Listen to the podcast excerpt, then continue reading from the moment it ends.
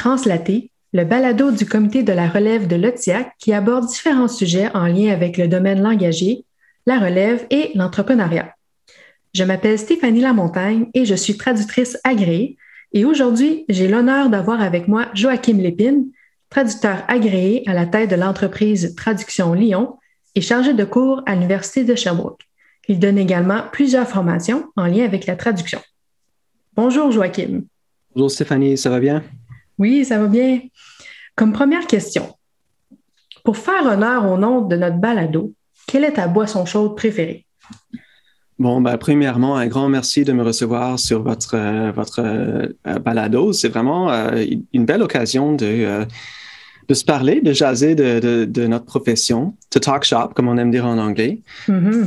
ben, écoute, je suis ravi d'être là c'est sûr que moi, je peux parler très longtemps de thé vert parce que je suis un grand amateur de thé vert. Pendant mhm. longtemps, j'ai bu du, café, puis j'adorais un bon latte.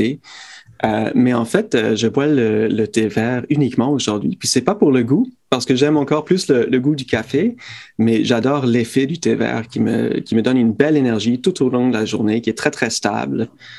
Euh, et donc, euh, je n'ai plus les, espèces de, montagnes russes que j'avais avec le café euh, dans mon humeur, dans, mon niveau d'énergie aussi, ma concentration. Donc, je suis devenu maniaque de, thé vert pour l'effet, l'effet cognitif, pas tellement pour le goût. Ah oui, wow.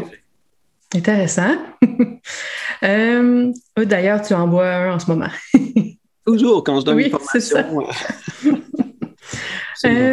Joachim, tu es né en Belgique dans une famille francophone et tu as grandi aux États-Unis avant d'aménager au Québec en 2006. Comment es-tu arrivé dans le merveilleux monde de la traduction? Oui, euh, ben, en fait, euh, j'ai eu un parcours quand même assez euh, sinueux, assez complexe. au moment où j'ai découvert la traduction, en fait, j'étais revenu au Québec parce que j'avais fait mon premier bac à l'Université Concordia en musique euh, figure-toi, euh, en trompette jazz. Et j'ai adoré ça. Là, quand je suis revenu aux États-Unis, ben, en fait, euh, je me posais la question, qu'est-ce que je vais bien faire avec ce, diplôme-là? J'ai vraiment fait ce qu'on appelle le passion major. Donc, j'ai fait mes études par passion, mais je n'avais, je pense que j'ai même pas consacré cinq minutes à, à penser à mon avenir. J'étais vraiment dans une autre époque de ma vie où je réfléchissais beaucoup euh, au plaisir de faire, de, de, de, de, jouer, de jouer de la musique. Puis je pensais très, très peu à, à mon avenir à ce moment-là. Euh, quand je suis retourné aux États-Unis, là, euh, mes parents étaient au New Hampshire. Mm-hmm. Et quand je suis revenu vivre avec eux, ben, je me demandais qu'est-ce que, qu'est-ce que je vais faire. Et il se trouve que trois écoles du coin cherchaient un enseignant de musique pour diriger leur programme musical. Ah oui. Euh, j'ai, euh, je me suis dit, ben, pourquoi pas, j'ai un bac en musique, on va voir ce que ça donne. Euh, j'aime bien travailler avec les gens, je pense que j'aimerais ça enseigner. Et donc, j'ai fait les démarches pour, pour enseigner au niveau, en fait, ce serait, ici on appellerait ça secondaire, mais aux États-Unis, en fait, c'était le middle school and high school. Donc, euh, les, deux années qui précèdent euh, le secondaire euh, aux États-Unis, qui est seulement quatre, quatre ans de longueur. Donc, j'ai décroché un poste à une école qui était en fait l'école où moi j'ai assisté aux deux dernières années de mon secondaire. Donc, c'était assez amusant d'enseigner à la même école où j'avais mes propres enseignants à moi. Ça doit. Que, que, je retrouvais, mais maintenant comme collègue. Et euh, j'aime bien, j'aime parfois me rappeler un petit peu mes, mes souvenirs de, de prof débutant. J'étais un peu euh, euh, euh, insécure parce que j'avais l'air très très jeune, j'avais vraiment le baby face et tout ça. Puis j'étais un peu jaloux euh, secrètement des, des, élèves qui avaient l'air plus âgés que moi, qui avaient une mm-hmm. belle barbe. Et moi, me voici à, à 22 ans, 23 ans, qui, qui avaient l'air très jeune. J'avais toujours peur d'avoir peut-être un to, to, get a tardy slip in the hall. oui. Et puis que j'aurais une euh, une, euh, je sais pas trop comment on appelle ça au, Québec, là, mais qu'on m'enlèverait des points ou quelque chose. Euh. mais, mais non, c'est ça, j'ai enseigné au secondaire, puis il y avait des très bons côtés. J'ai beaucoup aimé travailler avec les, les enfants. il y a eu beaucoup de beaux côtés dans ce travail-là, mais c'était pas concluant en termes de carrière pour moi. Au terme de deux ans, je me posais des questions. Je n'étais pas tellement à ma place. Puis je me disais, oui, j'aime enseigner, mais il me semble qu'il y a quelque chose qui me manque dans ma vie. Puis en même temps, j'avais fait une maîtrise en enseignement euh, à l'université pas trop loin, à Plymouth State University, euh, parce que en fait, pour enseigner au secondaire, là, j'avais pas un diplôme en enseignement. Donc, au minimum, ben, il fallait que pour avoir mon teacher's license, il fallait que, que, je fasse les démarches pour obtenir un diplôme en enseignement. Donc, j'ai fait une maîtrise en enseignement. donc, j'ai fait des cours un petit peu, des cours de nuit, des cours de fin de semaine pour obtenir ce diplôme-là. Puis, j'ai adoré faire ces études-là en enseignement. Mais au terme de deux ans, je n'étais pas trop sûr de ce que je faisais. Puis en même temps, ben, j'avais encore ma conjointe ici au Québec. Ah oui. Mm-hmm. J'ai finalement décidé euh, de revenir au Québec pour être avec ma conjointe. Puis je me suis dit, ben, je, vais, je vais finir par trouver. Et euh, comme en fait, c'est un peu euh, quelque chose qui est arrivé plusieurs fois dans ma vie, c'est que une chose qui semblait être terrible au début, vraiment la fin du monde, s'est avérée être vraiment circonstance extraordinaire. Parce que quand je suis revenu, en fait, je pouvais pas enseigner au secondaire parce que même avec ma maîtrise en enseignement et deux ans d'expérience en enseignement, je dirigeais tout un programme figure-toi. Mais même avec ces, ces, qualifications-là, ben, je ne pouvais pas enseigner au Québec parce que le Québec euh, n'accepte pas les diplômes étrangers dans bien des contextes. Mais finalement, ce qui s'est passé, ben, je, je, me, suis inscrit quand même au cours pour pouvoir euh, enseigner la musique au Québec, mais ça m'aurait pris quatre ans d'études de premier cycle alors que j'avais déjà une maîtrise dans le sujet et j'avais vraiment l'impression que je pourrais enseigner ces cours moi-même. J'ai eu une grosse remise en question, puis ça n'a pas été un temps facile pour moi. Je me sentais vraiment, vraiment perdu à cette époque-là. Mm-hmm. Euh, mais ce que j'ai découvert, c'est que, euh, ben, premièrement, en fait, avec ma maîtrise, je pouvais enseigner à l'université, oui. J'ai donné des cours euh, d'anglais, bon, pas exactement des cours d'anglais, mais des cours euh, dans le cadre du BEALS, le programme de l'enseignement de l'anglais langue seconde. Donc, j'ai formé des enseignants vu que j'avais une expérience pertinente et, euh, et, les bonnes études pour ce faire. Puis en même temps, ben, je me suis dit, là, j'aimerais bien m'établir au Québec. C'est sûr que je bouge plus. il faudrait bien que je mette mon français à niveau parce que aux États-Unis, en fait, en grandissant, mes parents nous parlaient à moi et mes frères en français. Mon, père étant euh, français de, Paris, ma mère étant belge. Mes parents nous ont parlé en français, puis nous, on répondait toujours en anglais, puis on a fait notre scolarité en anglais, bien sûr. Euh, mais là, je me suis dit, si je vais rester au Québec, il faudrait que je sache écrire du français. J'avais jamais écrit en français. Vraiment jamais, là. Peut-être euh, une ou deux cartes souhaits, là, à Noël pour mes grands avec de mes parents. Et donc, j'ai suivi mes premiers cours de français et j'en revenais pas de la complexité de la grammaire de la langue française. Pour un anglophone, c'est vraiment quelque chose de découvrir euh, toute cette complexité-là. Mais j'ai découvert en même temps qu'il euh, y avait une richesse extraordinaire dans la langue française. Et comme j'ai passé toute ma vie à euh, finalement basculer entre les deux langues, étant que j'ai une famille francophone, mais j'ai vécu en milieu euh, principalement anglophone. Ben, j'étais passionné par ces différences-là. Et lorsque j'ai suivi mon cours euh, pour améliorer mon français, j'étais pas satisfait de mes cours de grammaire, mes cours de base. Je voulais aller plus loin encore parce que j'ai aimé ça.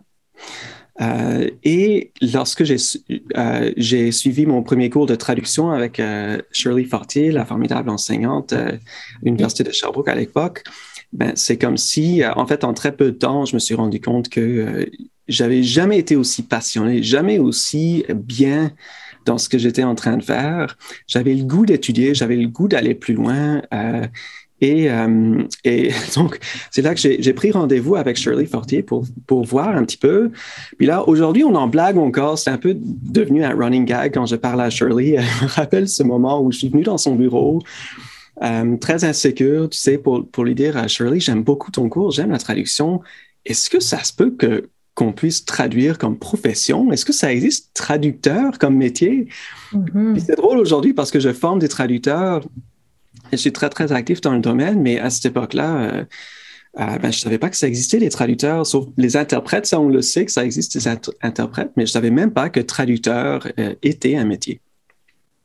Donc, j'ai posé la question et Shirley ri, puis elle m'a dit euh, Oui, en effet, c'est une profession et une très belle profession. Donc, tu aurais, tu aurais un profil intéressant pour ça, vu ton euh, parcours aux États-Unis, ta famille francophone, ton, euh, tes expériences au Québec, euh, tu aurais un, un, un petit peu la, la, le profil de l'emploi d'une certaine manière. Donc, c'est ça qui m'a fait découvrir la traduction. Puis, uh, the rest is history. Je me suis passionné pour ça. J'ai suivi tous les cours que j'ai pu à l'université. J'ai rapidement fondé mon entreprise par la suite. J'ai continué de suivre des cours. Puis, j'en suis encore très, très souvent, euh, toutes sortes d'ateliers de perfectionnement. Et euh, donc, c'est là que j'ai commencé à vraiment me sentir bien dans ma profession parce que j'adore la musique, mm. mais je n'étais pas euh, vraiment complètement euh, bien dans le travail que je faisais, je, te dirais. Je suis aussi un lecteur vorace. J'ai partout chez moi des livres, des revues, toutes sortes de choses. Et pour moi, lire et écrire, je baigne là-dedans. Là. C'est quelque chose que j'adore. Puis même si je n'avais pas à le faire pour mon travail, je lirais tout le temps, tout le temps, tout le temps.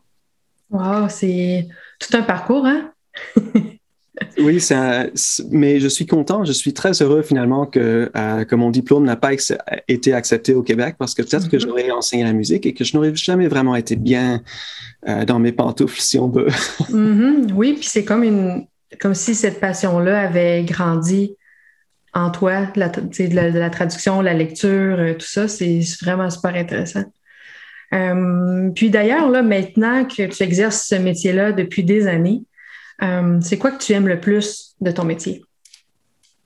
Ben, j'écoute, j'aime beaucoup de choses dans mon métier. Euh, s'il fallait choisir une chose, ben, en fait, si on revient un petit peu euh, à la musique, je, trouve qu'il y a beaucoup de musicalité, beaucoup de musique dans, dans la traduction, dans l'acte de traduire. Et de la même manière que j'ai fait mes études en trompette jazz, je vois ça beaucoup comme de l'improvisation. Donc, un bon, un bon improvisateur connaît très, très bien euh, très finement les règles de l'art, ne fait pas n'importe quoi, mais euh, en même temps, euh, il a une certaine liberté d'expression. Et c'est un peu la même manière que je conçois la, traduction. C'est ça qui me passionne. C'est un peu comme faire de la trompette jazz finalement. On, on, a, on a finalement une discipline qui, qui comprend une composante de science très importante. Puis c'est ça que j'enseigne aujourd'hui, la stylistique comparée. Euh, mais il y a aussi euh, l'autre moitié, je dirais, euh, qui est l'art, la traduction, donc tout l'aspect créatif. Donc pour moi, c'est cette espèce de mélange unique de création et de maîtrise d'une discipline très difficile finalement, parce que c'est pas facile de traduire. Un écrivain peut toujours changer d'idée et, rédiger une autre phrase en, cours de rédaction, mais le traducteur doit savoir bien écrire et euh, suivre de près le sens du texte d'origine, en tout cas quand on parle de texte pragmatique. Donc, c'est quelque chose de très, très exigeant, mais en, même temps, je trouve que c'est une, très belle profession parce qu'il y a une belle part de créativité. Et je dirais même dans la traduction euh, administrative, par exemple, il y a bien des clients qui m'envoient des textes et qui s'excusent, qui disent Oh, désolé, Joachim, on a une autre, euh, une autre politique plate à faire traduire. on a un autre article pas très intéressant, mais il faudrait le faire traduire en anglais. Et moi, je suis ravi. Je leur dis, formidable. Écoute, moi, j'aime ça. Je trouve ça intéressant parce que je trouve toutes sortes de manières euh, euh, de rendre le, texte intéressant, intéressant, puis des manières d'appliquer toutes sortes de, principes de stylistique et, de style que, j'enseigne moi-même. Donc, pour moi, le défi est toujours là. Et finalement, c'est un petit peu, euh, c'est un petit peu ce, jeu entre la discipline qui maîtrise une, une réelle maîtrise d'un sujet très difficile, mais aussi la part de créativité, c'est extraordinaire. Puis tu le sais comme moi, on peut avoir deux traductions qui sont quand même passablement différentes, qui sont toutes les deux excellentes. Mm-hmm.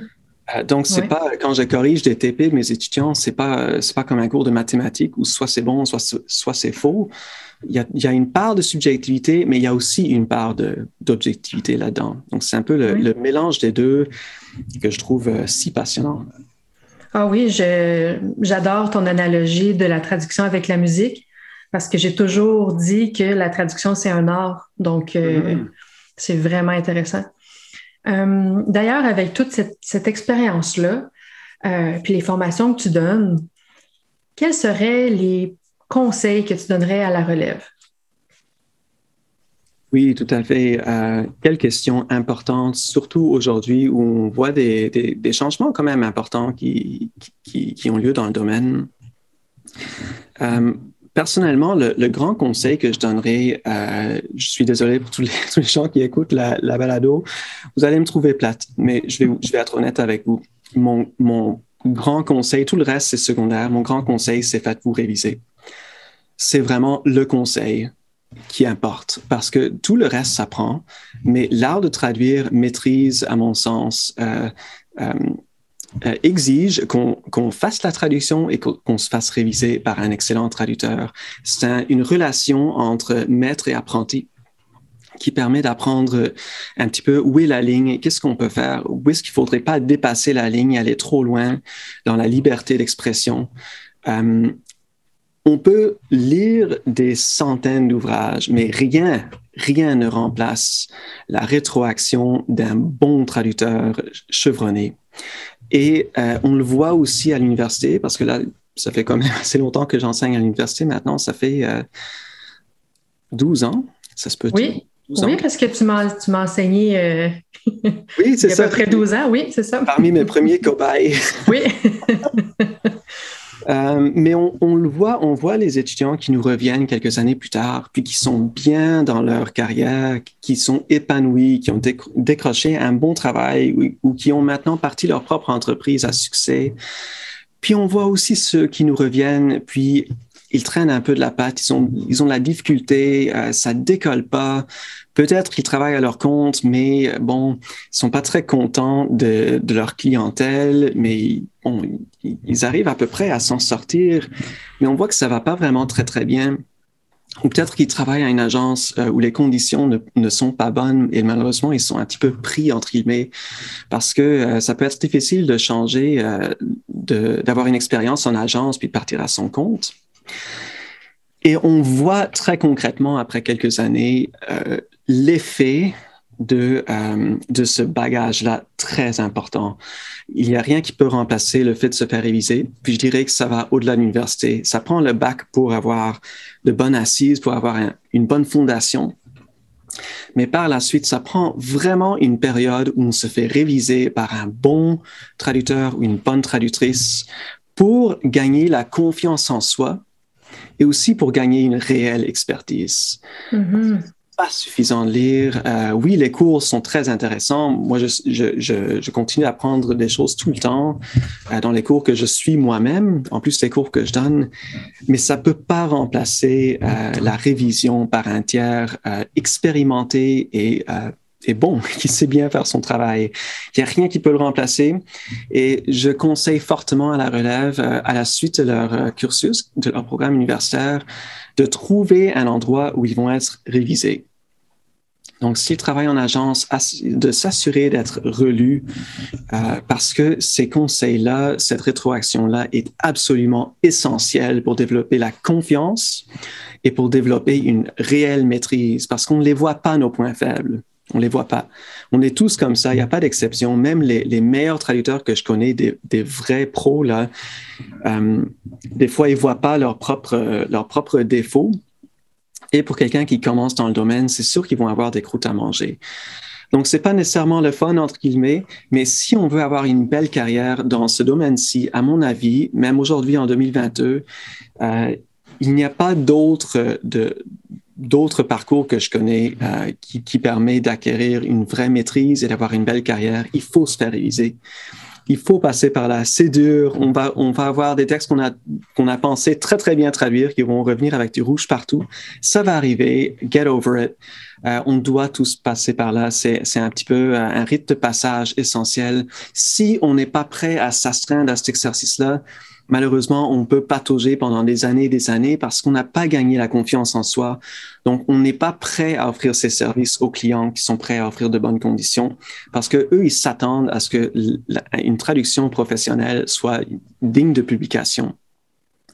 Et ça, on n'arrive pas à cette qualité-là sans se faire réviser. Là. Même les meilleurs étudiants que j'ai eus, j'en ai eu d'excellents étudiants à l'université, mais même à, même à ça, c'est pas suffisant. Euh, il faut vraiment passer par, par la révision. Donc, euh, tous les autres conseils sont secondaires. Après l'université, faites-vous réviser. Vous allez être tellement content de l'avoir fait. Vous allez avoir une grande assurance en vos propres capacités. Vous allez vous sentir bien. Vous allez pouvoir euh, demander un tarif à la hauteur de vos connaissances, de votre expertise, et vous allez pouvoir euh, vous épanouir dans le domaine et bien gagner votre vie.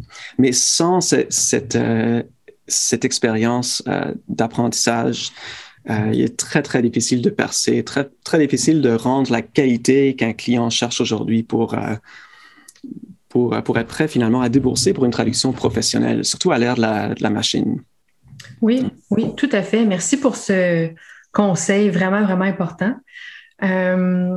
Puis, euh, pour l'aspect en entrepreneuriat, pour une personne qui voudrait se partir à son compte, vu que toi, tu es à ton compte depuis des années, est-ce que tu aurais quelque chose à partager par rapport à ça de, conseils ou de, de qualité à avoir ou ça serait quoi ton grain de sel?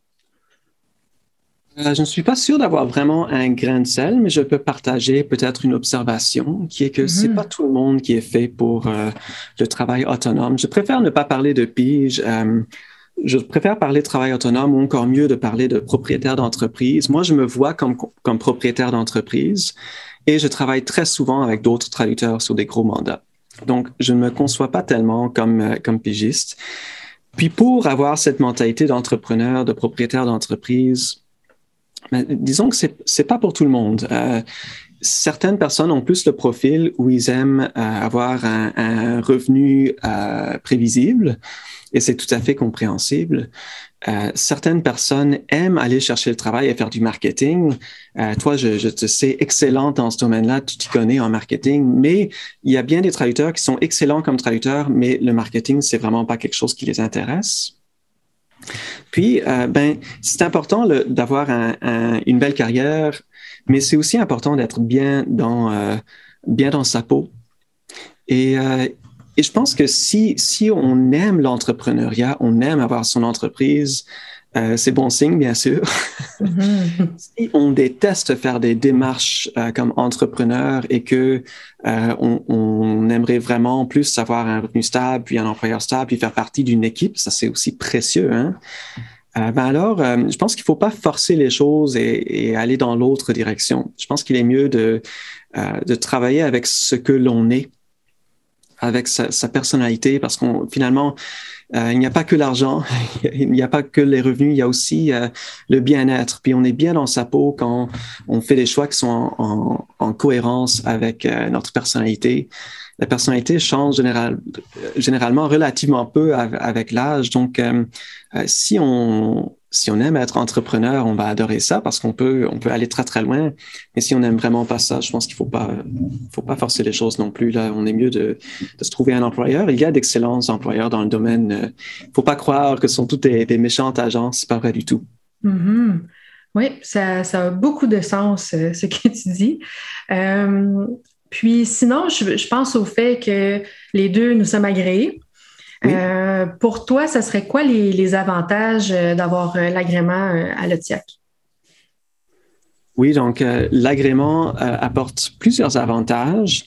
Je pense que pour moi, euh, d'abord et avant tout, bon, on sait que l'OTIAC parle de quatre grands avantages, mais avant d'aller dans une explication plus cartésienne, au niveau du, du, du bien-être, encore une fois, de la cohérence, ça fait du bien d'avoir un petit peu euh, sa tribu, si on veut.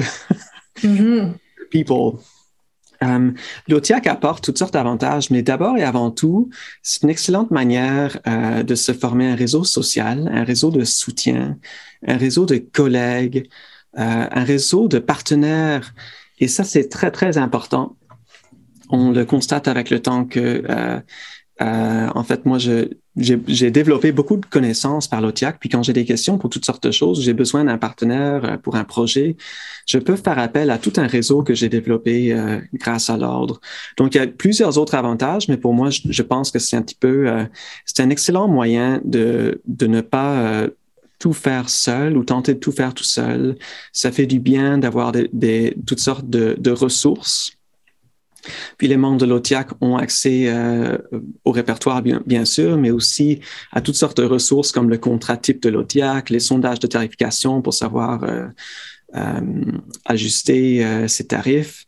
On a accès à des formations à prix réduit. On a plein, accès à plein, plein, plein de choses très intéressantes. Mais d'abord et avant tout, je dirais que on avec le, on s'en rend compte avec le temps que avoir un réseau, c'est très, très, très précieux. Euh, puis, euh, comme on dit, uh, no man is an island. Puis quand on a des collègues de confiance, ça fait toute une différence. Euh, je te donne un, exemple, un exemple concret. C'est dans certaines formations que j'ai suivies moi-même il y a longtemps, il y a dix ans ou plus dans certains cas, que j'ai rencontré des gens avec qui j'ai fait des petits exercices de traduction ou de révision dans un cours. Puis finalement, on a échangé notre, euh, nos coordonnées et on s'est écrit de temps en temps, puis on est devenus partenaires, puis on a travaillé ensemble ou dans certains cas, on s'est échangé des mandats. J'ai pu euh, écrire à une collègue puis dire, ah, je pars en vacances euh, de telle date à telle date, peux-tu prendre mes clients? Puis j'avais pas peur de le faire parce que j'ai confiance en cette personne-là, on se connaît. Euh, et je sais que c'est c'est pas quelqu'un qui, qui a l'intention d'aller euh, voler les clients des autres. Puis d'ailleurs, on est dans un domaine où tout le monde se connaît, surtout au Québec. Donc, on n'a pas tellement intérêt à, à, faire des mauvais coups comme ça. Généralement, j'ai eu d'excellentes expériences où j'ai pu recommander des collègues pour euh, prendre la relève quand j'avais trop de travail, ou je suis parti en vacances. Puis, à leur tour, quand ils partent en vacances, ils pensent à moi. Donc, euh, ça peut, euh, ça peut sembler être une un petit détail, mais c'est bien important avec le temps là, de pouvoir prendre des vacances. On sait que c'est précieux, c'est important sur le plan humain de décrocher aussi du travail. Mais si on n'a pas de, si on connaît pas vraiment des collègues à qui on peut vraiment faire confiance, ça peut être un, un problème. Donc, je dirais que pour moi, d'abord et avant tout, c'est le réseau social. Oui, puis c'est comme ça aussi qu'on peut, euh, qu'on peut se trouver un réviseur ou une réviseur. Absolument. Mhm. oui, puis aussi l'aspect euh, vacances ou bien-être, je pense que c'est super important, hein. surtout euh, ces temps-ci, on en parle beaucoup. Euh. D'ailleurs, est-ce que tu aurais un, autre conseil par rapport à, à ce, côté-là? Pour le bien-être en général? Oui, oui. C'est une bonne question personnellement, plus la, pandémie avance, euh, là on est en janvier 2022, donc ça fait deux ans qu'on est euh, là-dedans, puis ça risque de continuer un certain temps. Euh, je pense qu'on peut, on peut tenter toutes sortes de choses, mais en fin de compte, ce que nous découvrons comme société, je pense, c'est qu'il n'y a rien qui peut vraiment remplacer le contact humain, puis qu'on a besoin de contact humain. Donc, euh, si on peut trouver des moyens de se retrouver entre collègues, entre amis, je pense que c'est très important de le faire. Euh, fort heureusement, on peut encore, euh, par exemple, aller marcher avec un ami. on peut encore aller au restaurant. bon, il faut suivre les consignes socio-sanitaires, on s'entend, mais toutes ces petites choses-là sont importantes, puis je dirais peut-être encore plus importantes qu'avant, parce que dans le domaine de la traduction, on est très fragmenté, on est très isolé en partant. Pour les gens qui n'avaient pas nécessairement une grande vie sociale avant la pandémie, je pense que c'est encore plus important parce que le petit filet social, le petit, la petite connexion qu'ils avaient avec les gens, leurs amis proches, leurs collègues avant, ben, ils l'ont perdu dans certains cas. Euh, puis c'est tellement important, surtout si on a seulement quelques amis ou quelques personnes, quelques proches donc, euh, je pense qu'il est très important euh, de, de, trouver tous les moyens possibles et imaginables, de ne pas perdre le contact social, puis de s'isoler, puis d'écouter de, Netflix tous les jours et d'arrêter finalement de, de, communiquer avec d'autres gens. Puis même, même quand on parle en ligne comme on le fait actuellement, même si on n'est pas en présentiel, c'est quand même, je trouve, très... Euh, euh euh, très agréable, très satisfaisant. Ça m'apporte quelque chose. Chaque fois que je fais une séance de, formation, chaque fois que je suis moi-même une formation ou que je parle avec un autre traducteur ou une traductrice euh, pendant notre dîner, j'ai remarqué que pour la suite de la journée, ben, I'm bubbly. Je suis de bonne humeur. Je suis capable de mieux travailler euh, et, euh, et tout va mieux dans mon petit monde. Donc, je pense qu'on peut, on peut télécharger toutes les applications qu'on veut, on peut, on peut essayer toutes sortes de choses, mais à mon avis, on, ce qu'on découvre, puis qu'est-ce qu'on va continuer à découvrir, c'est qu'on a besoin de contact.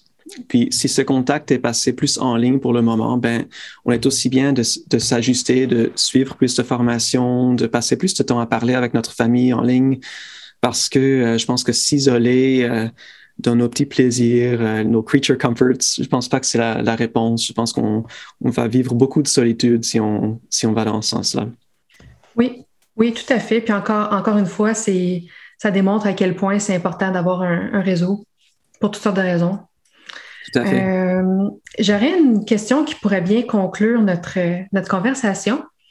Euh, Joachim, selon toi, selon toi, quel est l'avenir de la traduction? La question qui tue, on pourrait en parler toute la journée. Oui. Oui, donc, euh, grande question. Question euh, très importante parce que, euh, comme tu le sais, depuis environ 2015, on est passé à une, à une nouvelle ère finalement avec la TAN, la traduction automatique neuronale, qui fait en sorte que beaucoup de traducteurs aujourd'hui, qu'ils soient à leur compte ou en agence, travaillent maintenant avec, à partir d'un premier jet réalisé par, par la machine, la fameuse machine. Donc, ça, soulève la question de où est-ce qu'on s'en va avec tout ça. Il y a encore beaucoup, beaucoup d'inquiétudes, mais euh, la manière que je vois ça, j'essaie de, de voir un petit peu le, temps long, pas seulement le temps court, mais le temps long, puis les cycles qu'on a vus dans notre domaine. Euh, puis figure-toi que déjà dans les années de, euh, les années 90, il y a bien des traducteurs qui qui ont quitté la profession ou qui pensaient du moins quitter la profession en raison de euh, l'avènement des mémoires de traduction et qui, se disaient, bon, euh, avec la tarification dégressive, ce ne sera plus intéressant euh, sur le plan financier de faire ce travail-là. puis j'ai pas envie de travailler dans, dans, un, outil qui va me reproposer les traductions réchauffées, si on veut. Puis, on a vu euh, au début des années 2000 des inquiétudes qui commençaient par rapport à la traduction euh, automatique neuronale. On a aussi vu des grandes, grandes multinationales euh, dans le domaine de la traduction qui n'étaient pas très axées sur la qualité. Ça fait peur à plusieurs. puis aujourd'hui, c'est ça, on a la TAN qui, qui fait en sorte qu'on fait parfois de la, de la révision de sortie machine. Mais qu'est-ce qui est arrivé, c'est qu'à chaque étape, il y a plein de gens qui ont quitté le domaine, il y a eu beaucoup d'inquiétudes. Et finalement, après, la vie a continué et puis les conditions ne sont pas vraiment empirées. Personnellement, je n'ai pas tellement le goût de passer une heure à les repêcher dans mes documents, une traduction que j'ai fait il y a cinq ans. J'ai une mémoire de traduction pour ça. Et de la même manière, pour faire un premier jet dans mes, je te donne un bon exemple, mes textes administratifs que j'ai à traduire, ben c'est le fun de pouvoir euh, avoir un premier jet pour certaines, euh, certains segments qui demandent relativement peu de corrections. Donc la technologie n'a pas, euh, ne menace pas euh, en fait euh, notre travail. Au contraire, on sait aujourd'hui que la demande est plus élevée qu'elle n'a jamais été dans notre domaine, surtout depuis le début de la pandémie, après les deux premiers mois d'incertitude. Donc la demande est gigantesque et moi je suis plutôt optimiste parce que je me dis c'est grâce à la TAN qu'on est capable de fournir. L'important est surtout de savoir que ça prend un traducteur pour faire de la post-édition, et ça, on le sait, même dans la, la, la, norme ISO, donc la norme internationale de la post-édition, ils disent clairement noir sur blanc, c'est un traducteur qu'il vous faut pour faire de la post-édition et pas un réviseur, parce que ça prend quelqu'un qui est un expert du transfert linguistique. En plus, il faut connaître la culture, comment, euh, comment le, le, message va être reçu, etc. Donc, euh, moi, je, je, vois ça comme euh, comme, comme, étant, comme faisant partie du cycle, je pense qu'il ne faut pas s'affoler. La tâche du traducteur peut changer dans la mesure où on utilise certains outils. Euh, mais personnellement, ça fait que j'aime encore plus mes journées parce que je peux me concentrer sur les, les, les textes et les parties plus intéressantes et consacrer moins de temps aux choses euh, très, très simples qui peuvent être, euh, à la limite euh, être traduites à partir d'un premier jet euh, de la machine. Et l'autre chose que je mentionnerai, c'est qu'aussi, je pense qu'il est important, cela dit, je suis optimiste, donc le, volume va continuer d'augmenter, ça c'est sûr. La TAN va nous permettre de traiter ce volume-là. C'est aussi une bonne nouvelle, à mon avis. Euh, cela dit, je pense, la seule chose qui est importante pour, ben, la seule chose, la, chose la plus importante pour moi, c'est qu'on baisse pas les bras et qu'on commence à, euh, à pratiquer des tarifs abusifs en raison de la sortie de cette euh, machine-là. Donc, dans tous les domaines, normalement, quand on a une, ce qu'on appelle disruptive technology, une, technologie qui change un peu la nature de la tâche ou qui peut euh, changer ce que fait un expert, ben, normalement, comme on apporte des bénéfices accrus aux clients, on facture un montant plus élevé. Je vais le répéter parce que c'est important. Quand on apporte quelque chose de meilleure qualité ou plus rapidement à un client, dans tous les domaines, on facture plus cher. On facture pas moins cher. En plus, qu'on doit, comme professionnel, investir dans la technologie, dans les cours pour se mettre à jour, etc., les, mises à jour. Donc, euh, je pense que ce qu'il faut faire attention, il ne faut pas commencer à faire des guerres de prix et baisser les, tarifs en raison d'une nouvelle technologie. Au contraire, ça change rien. Ça prend toujours un traducteur pour traduire. Traduire, c'est toujours, comme le, le dit euh, Jean Delisle, c'est toujours euh, comprendre pour faire comprendre. Il n'y a rien qui a changé, sauf que le premier jet peut aller un peu plus vite dans certains cas. Et donc, à mon avis, ce serait une grande erreur de commencer à, faire des guerres de prix ou baisser les tarifs de manière abusive pour, euh, en raison de cette technologie qui, euh, qui, pour moi, ne change pas la donne. Mm-hmm. Donc, du moment qu'on se respecte nous-mêmes comme professionnels, je pense qu'on a encore un très, très bel avenir parce que le, problème ne vient pas euh, du public. Moi, j'ai eu un client qui a demandé un prix réduit euh, en disant la TAN, regardez, j'ai fait un premier jet dans, dans DeepL, puis ça donne quelque chose qui, qui a besoin d'être corrigé, mais qui n'est pas catastrophique. Peux-tu me faire un prix? Ça m'est arrivé une fois un client qui a fait ça. Donc, les, les, clients qui demandent la qualité n'ont pas changé. Ils cherchent toujours la qualité, puis ils cherchent toujours une traduction humaine. Donc, je pense que s'il y a une menace, euh, c'est une menace qui provient de l'intérieur, d'une mauvaise perception de nous-mêmes et de notre travail. Ça prend toujours la même expertise, peut-être encore plus d'expertise aujourd'hui parce que la nature des erreurs la TAN euh, n'est pas la même que la nature des, erreurs euh, que font les humains. Donc, du moment qu'on se respecte nous-mêmes, je pense qu'on a un très bel avenir encore euh, devant nous. Oui, oui, euh, puis tant mieux parce que c'est tellement un, beau métier qu'on pratique. En effet, tout à fait d'accord. Donc, ça conclut bien notre, notre balado aujourd'hui. Merci beaucoup, Joachim, pour tous tes conseils. Merci à toi, Stéphanie. Bonne journée. Merci.